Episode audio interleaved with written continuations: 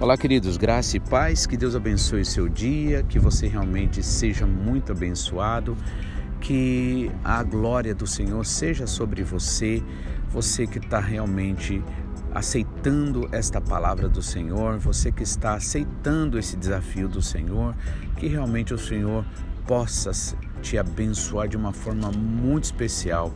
Minha oração é para que você realmente sinta alegria, o poder do Espírito Santo na sua vida e assim seja uma benção. Que você tenha o seu lar abençoado, sua família, que você tenha todas as coisas em prosperidade conforme a vontade do Senhor, pois com certeza você está colocando o reino de Deus em primeiro lugar e a justiça dele. Por isso, pode receber essa bênção de que todas as coisas que você necessita serão cuidadas pelo Senhor, serão abençoadas pelo Senhor, pois Ele é fiel à Sua palavra. E ontem, na verdade, nós vimos sobre João Batista, né, na sua é, ali na sua missão espiritual, assim como eu e você, nós temos uma missão Deus tem dado uma missão para nós, lembrando sempre que o objetivo do Senhor jamais foi que a salvação parasse em mim e em você. Né? É importante a gente lembrar que se nós dermos ouvidos à palavra do Senhor, nós nos alegraremos e estaremos verdadeiramente é, juntando tesouros no céu, porque na glória, na eternidade, o Senhor não vai querer saber quanto é que você tinha de dinheiro no banco, o tamanho da sua casa, se você tinha carros, se você era um bom cidadão, se você pagava todos os seus impostos bonitinho, direitinho. Ali o Senhor vai querer saber o que é que você fez com tudo aquilo que Ele te deu, com a saúde, com a inteligência, com os bens, né? É, com todos os bens que também recebemos a partir da natureza. Então, esta vai ser a vontade do Senhor, né? Isto, a vontade do Senhor melhor é que você use todas as coisas para a glória de Deus, invista no reino de Deus. Isso me lembra aquela passagem quando Jesus Cristo fala sobre dois é, dos, dos, devedores, né? Ali, aliás, do, dos talentos. Então diz que o patrão vai ali, dá para um, né? Por exemplo, um dinheiro, dá para o outro, dá para o segundo dois e dá para o terceiro cinco. E um dia, quando volta para prestar contas, né? Começando pelo último, então o Senhor, o que tinha recebido cinco, ele vai e apresenta mais cinco, né? E aí o Senhor diz para ele: Bom e fiel servo, no pouco você foi fiel, e no muito você será colocado. Vem e goza do reino do teu pai, né? E aí ao segundo, né, que foi dado dois talentos apenas, dois dinheiro, né? E ali ele vai e diz assim, e ele vai, o, o, o rapaz vai e apresenta mais dois, né? E aí ele fala as mesmas palavras daquele que apresentou cinco, ou seja, não é a quantidade em si, mas é a qualidade do que você faz em amor, em alegria, em obediência em dire... na direção do Espírito Santo. Então, aquele que mostrou dois talentos a mais, diz o que? Bom servo, fi... bom e fiel servo, no pouco você foi colocado, no muito, né?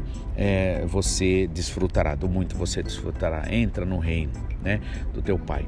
E aí, ao último, ao, ao que foi o primeiro, mas que acabou sendo cobrado por último, né, vai e diz assim: e ele vai e apresenta só aquele que ele realmente não usou, né?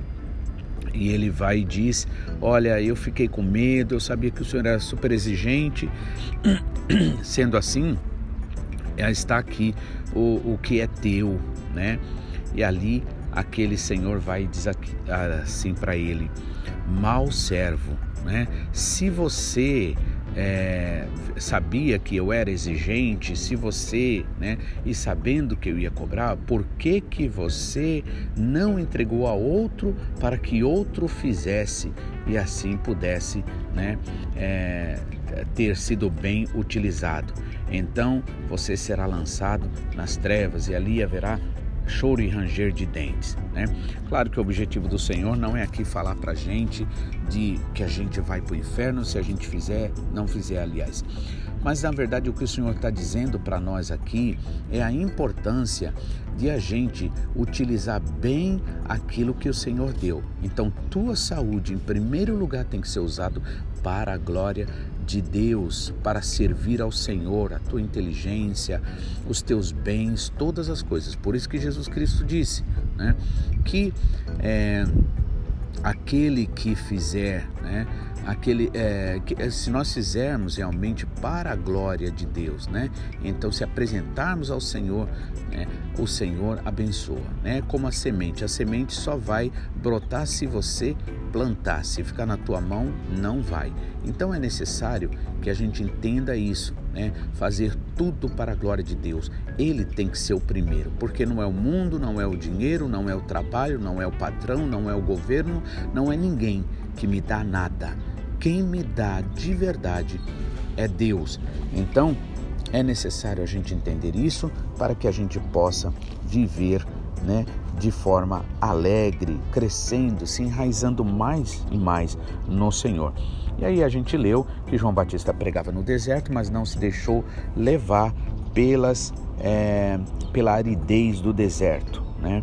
Ele ali também né, era o, a voz do que clamava no deserto, né? E Deus é aquele que faz do deserto, que promete fazer do deserto um manancial. Por isso, firmado na fé no Senhor, é que ele enfrentou ali a aridez do deserto.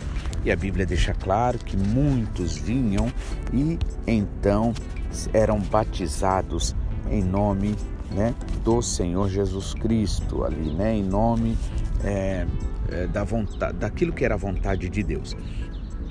E aí é, a gente leu até ontem sobre o aspecto físico de João Batista, né? E uh, com, entendemos que apesar daquele jeito diferente, antissocial até mesmo falando, né? Isso não foi suficiente para que a palavra de Deus não fosse ali, não, é, não deixasse de ter efeito. Ela teve efeito na vida daqueles que a ouviram. Por isso é importante a gente obedecer a palavra. Né? E aí, ah, agora, versículo 7, na continuidade, diz o seguinte, capítulo 3 de Mateus, né, versículo 7 em diante, quando viu João Batista que muitos fariseus e saduceus, ou seja, eram de religiosos ali, né? Os fariseus é, era a própria religião que o apóstolo Paulo era e que era muito fiel ali, né? Muito dedicado e eles queriam ser muito justos nas, é, nas na, no cumprimento das exigências da lei, né? mas tinham seus corações realmente afastados do Senhor, porque Deus verdadeiramente é aquele que manifesta a vida. Então, fora de Deus não há vida. Querer alcançar Deus através da, de que eu sou certo, de que eu faço certo, isso só nos leva a uma dureza de coração e não temos então, nesse caso, a condição de sentir a graça do Espírito Santo. E aí vinham os fariseus e também os saduceus. Saduceus era um tipo também ali que, inclusive, eles não acreditavam na ressurreição. Ou seja, eram aqueles que simplesmente queriam viver a lei para as coisas deste mundo e não, é, não, não crendo numa recompensa eterna. Então eles também começaram a vir. E aí João Batista pegou duro com eles, né? Porque diz assim: quando viu que muitos fariseus e saduceus vinham para onde ele estava batizando, disse-lhes: raça de víboras, quem lhes deu a ideia de fugir da ira que se aproxima? Né? Ou seja, chama ali eles duramente de raça de víboras. Né? Por quê? Porque na verdade eles não tinham amor. Eram os fariseus, os saduceus que levavam as pessoas, que ficavam eh, eh, de tocalho com as pessoas, olhando o que elas faziam, deixavam de fazer e levava diante dos homens, principalmente levava muitas vezes diante de Jesus, para é, fazer a armadilha contra Jesus Cristo, porque eles queriam tirar da boca de Jesus Cristo a palavra de que, é, de que Jesus né, estaria indo contra Moisés. Por isso, Jesus Cristo disse uma coisa muito importante. é, eu não vim para desfazer a lei, eu vim para cumprir a lei. Né? E aí eram esses fariseus e seduceus, por isso que João Batista chama eles de raça de víboras, né? Ou seja, todo aquele que na verdade busca fazer as coisas certas, simplesmente, né, para querer é, controlar a vida dos outros, para querer se achar melhor do que os outros, então são raça de víbora mesmo. Né? Por quê? Porque não há amor no coração, porque condena as pessoas. Lembra daquela passagem que os fariseus levaram a mulher que foi pega em adultério ali e levaram até a presença do Senhor Jesus e disseram a Jesus: Olha, a lei diz que é para apedrejar. E o Senhor o que, que diz? Né? Buscando, achando que Jesus Cristo ia dizer assim: Não, não apedrejem, porque se Jesus assim declarasse, ele estaria indo contra a lei de Moisés. Mas na verdade, Jesus não era contra a lei de Moisés, sabe por quê? Simplesmente porque, como Paulo disse, a lei foi feita não visando o justo, mas sim o injusto. Então, a lei era necessária, a lei é necessária, só que não para aqueles que realmente vêm à fonte de água, à fonte de vida, que é o próprio Senhor Jesus Cristo. E Jesus não ia jamais contra a lei de Moisés. Por isso ele disse: Eu não vim desfazer a lei, eu vim cumpri-la. Né? Por quê? Porque ele sabia que nós éramos incapazes de alcançar a justiça tentando por nós mesmos cumprir a lei. Mas ele nos deu o Espírito Santo para, para que através do Espírito Santo nós tenhamos força, graça, direção, sabedoria, toda a condição e capacitação para você pregar o Evangelho, para você, a esta pessoa que trabalha do seu lado, a este seu vizinho, seja lá quem for, você esteja cobrindo de oração, pedindo ao Senhor oportunidade para falar da palavra, o Senhor vai te dar se você de fato tiver isso no coração. Então, João Batista pegou pesado com aqueles fariseus e hipócritas ali, aqueles saduceus, né? E disse para eles, contestou: quem lhes deu a ideia de fugir da ira futura? Ou seja, não se pode fugir da ira divina por nenhuma outra forma a não ser através de Jesus, porque, porque Jesus é o refúgio, é Ele a nossa salvação. Então, por isso ele questionou, né? Quem lhe deu a ideia de fugir? Ou seja, vocês estão pensando que vocês vão fugir baseado nas suas próprias justiças, que a Bíblia chama de trapo de imundície, né? E aí ele diz o que? Deem fruto que mostre arrependimento. Só existe uma forma da gente ser salvo, só existe uma forma da gente obedecer a palavra, só existe uma forma da gente ser abençoado numa vida próspera, realmente agradável ao Senhor, é quando nós nos arrependemos, ou seja, tomamos consciência da nossa ingratidão, da nossa desobediência, das nossas fraquezas, né? E aí confessamos para o Senhor. O Senhor tem prazer em nos perdoar. A Bíblia diz que Deus não tem prazer nem mesmo na morte do ímpio, ou seja, naquele que conhece a palavra, mas usa a palavra de forma injusta para querer atacar os outros. Nem a esse Deus tem prazer na morte, mas é necessário, existe uma condição para receber essa graça, para ser usado por Deus, para ter uma vida de verdadeiro discípulo e não de um cristão morno, não de um cristianismo religioso. Né? Para que você seja um verdadeiro discípulo, uma verdadeira discípula de Jesus, é necessário que você tome consciência dos seus pecados, da sua necessidade, confesse-os ao Senhor, admita-os e verdadeiramente se disponibilize para esta graça de Deus. Por isso ele vai e diz assim: deem fruto que mostre o arrependimento. Então de nada adianta a gente dizer eu sou crente, eu sou cristão, né? É, eu vou à igreja. Isto pode ter o seu, o seu, sua importância, com certeza, dependendo, mas a realidade é que o Senhor te chama não para ser um religioso, não para ser um cristão, né? Como o mundo assim nos determina, mas para você ser um discípulo. Sabe o que é discípulo? É aquele negócio, você quer fazer o que o mestre faz.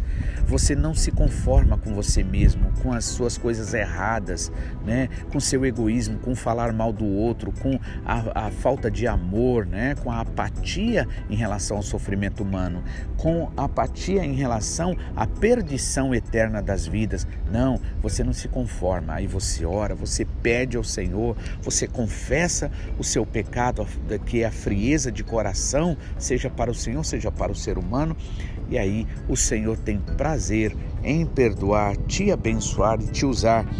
Então, ele vai e diz: então dê fruto, né? Digno de arrependimento, ou seja, que mostra que a tua atitude é verdadeira, né? Que o que você faz não é algo farisaico, mas é verdadeiro. Amém? Ou seja, seja lá o que você fizer, você faz para a glória de Deus. E ainda disse mais: não fiquem pensando vocês que podem dizer a si mesmos: Abraão é nosso pai, pois eu lhe digo que destas pedras Deus pode fazer surgir filhos a Abraão. Ou seja, não adianta ficar falando eu sou religioso, eu sou é, crente, eu sou cristão, se você não tem atitude de verdadeiro, se a sua vida não está sendo mudada, transformada, é melhor nem falar nada, é melhor ficar quietinho, orando, confessando os pecados ao Senhor e assim o Senhor vai falar. Por isso a Bíblia diz para a gente não resistir à voz do Espírito Santo. Deus nos deu o Espírito Santo, mas se eu não aceitar a, o, o Espírito Santo, aquilo que ele está falando dentro de mim, o que, que vai acontecer? Cada vez menos eu vou ouvindo a voz do Espírito Santo. Por quê? Porque o Espírito Santo não é grosseiro, o Espírito Santo não impõe, o Espírito Santo não ameaça, não obriga ninguém a nada. É necessário, se alguém tem ouvido, que ouça. Então, Deus te deu ouvido, Deus te deu a palavra, Deus te deu um coração que sente e que você sabe que a sua vida, quando você age errado, por mais que você queira justificar o teu erro em cima do erro dos outros, na verdade, um erro nunca justifica o outro, porque o Senhor diz que cada um dará conta da sua própria vida ao Senhor. Ou seja, o Senhor jamais vai aceitar uma desculpa aqui, outra ali. É necessário, de fato, a gente declarar é, confessar os nossos pecados, nos humilharmos diante de Deus. Por quê? Porque isto refletirá na sua vida aqui na terra e na eternidade. Então, que você realmente possa entender isso, de que nada vale você se justificar, nada vale você transferir a culpa do seu erro para os outros.